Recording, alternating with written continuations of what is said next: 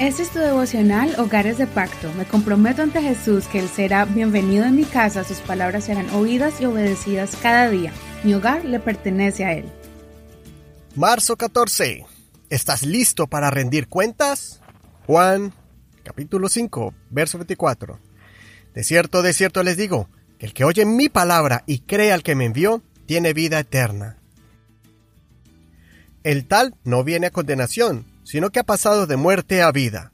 De cierto, de cierto les digo, que viene la hora, y ahora es, cuando los muertos oirán la voz del Hijo de Dios, y los que oyen vivirán. Porque así como el Padre tiene vida en sí mismo, así también dio al Hijo el tener vida en sí mismo. Y también le dio autoridad para hacer juicio, porque Él es el Hijo del Hombre. Y no se asombren de esto, porque vendrá la hora, cuando todos los que están en los sepulcros oirán su voz, y saldrán, los que hicieron el bien para resurrección de vida, pero los que practicaron el mal para la resurrección de condenación. Yo no puedo hacer nada en, mí mismo. Como oigo, juzgo, y mi juicio es justo, porque no busco la voluntad mía, sino la voluntad del que me envió.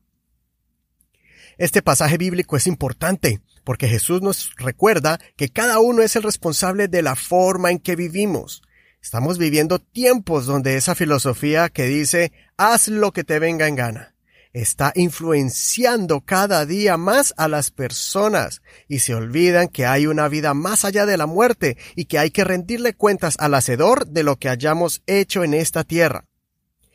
Esta enseñanza no aplica solamente a los que no creen en Dios, pero también a todo el que es creyente. Todo ser humano va a tener que presentarse delante de su Hacedor. En otra escritura Jesús dice, no todo el que me dice Señor, Señor entrará en el reino de los cielos, sino el que hace la voluntad de mi Padre que está en los cielos. Muchos me dirán en aquel día, Señor, Señor, ¿no profetizamos en tu nombre? ¿En tu nombre no echamos demonios?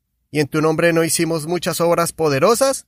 Entonces yo les declararé, nunca les he conocido, apártense de mí, obradores de maldad. Mateo 7, 21, 23. O sea que no solamente hay que creer en el Señor, lo cual es lo primero que hay que hacer, pero Dios va a mirar es el resultado de esa creencia, de esa fe puesta en Él y si realmente vivimos por fe.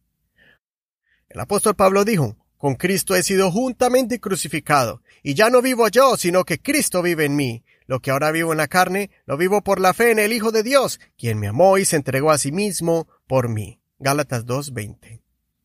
Vamos a dar cuentas de cómo vivimos con nuestra pareja e hijos si fuimos tropiezo para ellos o fuimos un puente para acercarlos más a Dios, si vivimos practicando la prudencia y honestidad, orando en todo tiempo, siendo ejemplo para muchos de bondad y misericordia, si mostramos a Jesús con nuestro diario vivir en todo momento y en todo lugar, si pedimos perdón a Dios y a los que ofendimos, si cambiamos nuestros malos hábitos y si le servimos a Dios y a nuestro prójimo con los dones que Él nos dio.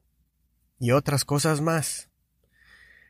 Consideremos, si Jesús te habla hoy y te dice que Él dentro de un mes te va a llamar a cuentas delante de su presencia, ¿qué cambios drásticos harías desde hoy para estar listo? Que el Señor Jesucristo sacie tus necesidades emocionales y te inunde de vida y salvación en este día. Soy tu amigo Eduardo Rodríguez. No olvides leer todo el capítulo completo y compartir este audio con alguien que tú aprecias. Recuerda que puedes escuchar y compartir este y otros episodios anteriores en las aplicaciones para podcast como iTunes, Google, Spotify, y otros más.